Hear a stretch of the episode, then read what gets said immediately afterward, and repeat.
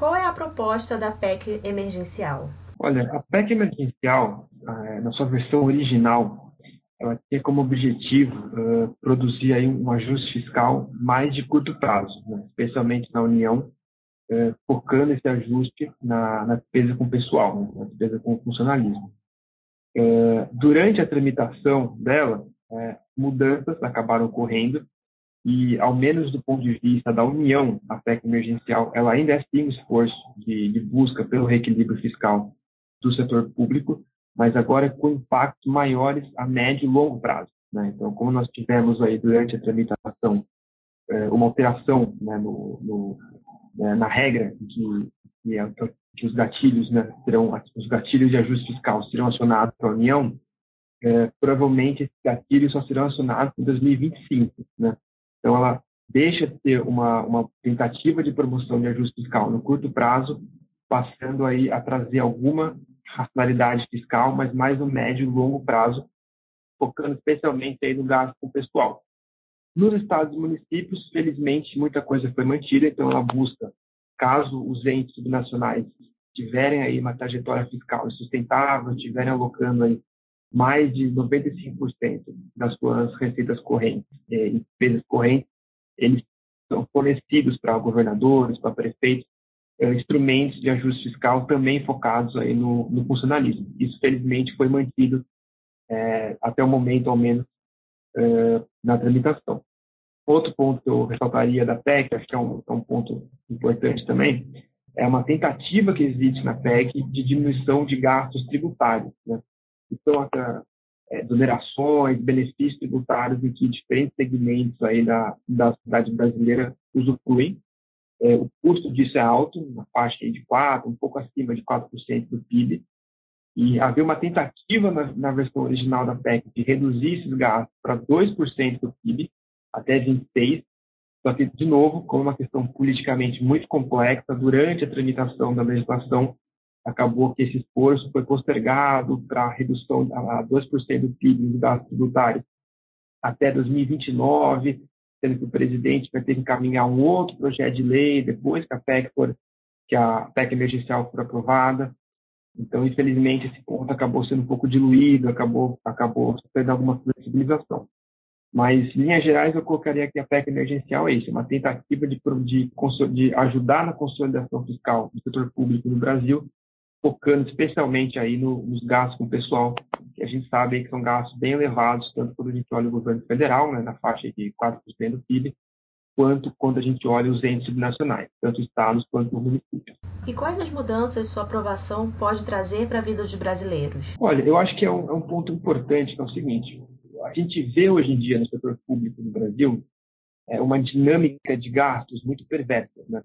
São gastos crescentes, especialmente com o pessoal, com a folha, que acabam inviabilizando o custeio da máquina, inviabilizam investimentos públicos, e isso tudo resulta na ponta em, uma, em piores serviços públicos para os cidadãos. E os entes subnacionais, né, especialmente aí estados e municípios, que está é, tá prestando de fato os serviços na ponta para os cidadãos, se eles conseguirem utilizar esses instrumentos que a, que a PEC emergencial traz e conseguirem diminuir e racionalizar os gastos com o pessoal, eles conseguem abrir espaço nos seus orçamentos para mais investimentos, é, para mais políticas públicas, para melhor, para alocar mais recursos em serviços públicos. Então, a, PEC é uma tentativa de, de reverter essa dinâmica de gastos é, negativa, perversa que a gente vê no Brasil. Né? Nós precisamos gastar menos com o pessoal, menos com funcionalismo e mais com investimentos, mais com serviços públicos. E a PEC ela tenta reverter essa lógica. E qual é o impacto na economia? Olha, a gente sabe que o Brasil tem uma, uma situação fiscal complexa, né? déficits primários aí provavelmente ocorrendo até 2030, uma dívida pública muito alta, e isso inibe, isso inibe investimento, uh, isso pressiona as taxas de, a taxa de juros, a inflação, e com a PEC emergencial sendo aprovada, né, a União ela consegue ao menos sinalizar que ela tá, que o rumo do ajuste fiscal continua.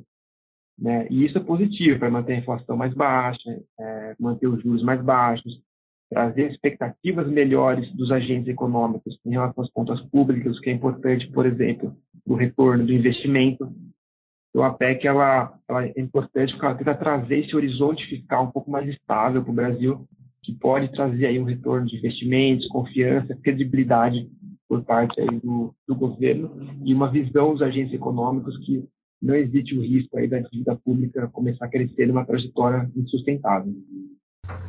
A longo prazo, quais podem ser os pontos positivos e negativos? Olha, eu acho que os pontos positivos da PEC, né, como a gente já discutiu, eles são exatamente essa economia de recursos que ela traz para o setor público. Né?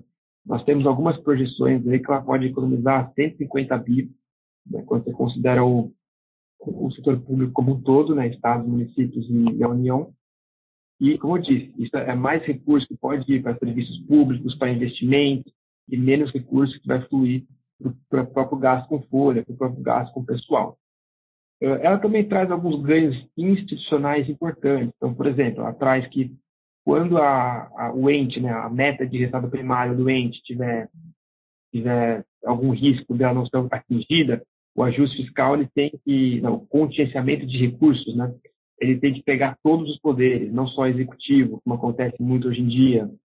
É, ela busca é, melhorar um pouco também as instituições fiscais do Brasil, então os entes nacionais têm que colocar despesa com, com, com, com pensionista, por exemplo, tem que englobar essa despesa, despesa com pessoal.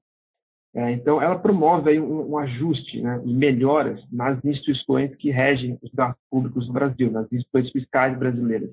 Então, isso é importante, como eu disse, para trazer uma maior sustentabilidade fiscal, uma, mais espaço no orçamento para investimentos e trazer também uma, um horizonte mais estável para a economia brasileira.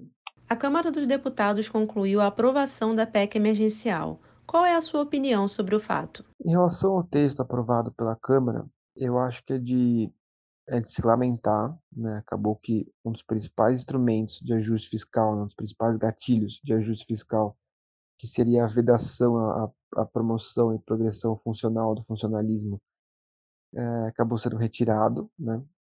Que diminui bastante o impacto fiscal da, da reforma, provavelmente ficando abaixo do daqueles 150 bilhões que eu tinha mencionado anteriormente, né, que era uma projeção é, que o Estadão tinha vinculado. É, lembrar que durante a tramitação nós já tivemos também a retirada da, da, da redução salarial barra carga horária do funcionalismo, e vale aqui a reflexão, né? Sem esses dois instrumentos, né?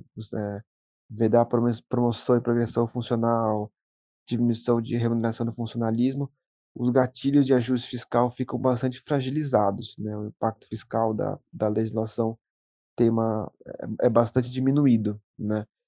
E acaba, acaba, então que a PEC, ela, ela durante a tramitação, ela perdeu bastante potencial de, de economia de recursos, além do fato de que a própria União, os gatilhos para a União só seriam acionados em 2025, né, pelas mudanças que foram promovidas ainda no, no Senado, e, e para estados e municípios, os gatilhos ainda podem ser acionados no curto prazo, mas aí em, em, com, com instrumentos de ajuste fiscal que governadores e prefeitos terão bem mais, bem mais, bem menos poderosos em termos de economia de recursos, né? Então é, é de se lamentar que a, que a Câmara dos Deputados tenha, tenha sucumbido ao corporativismo e, e tenha tirado a, a promoção, a vedação, né, a promoção e progressão funcional, assim como é, é de se lamentar também que anteriormente o Senado tenha retirado a, a questão da, da diminuição da remuneração do funcionalismo.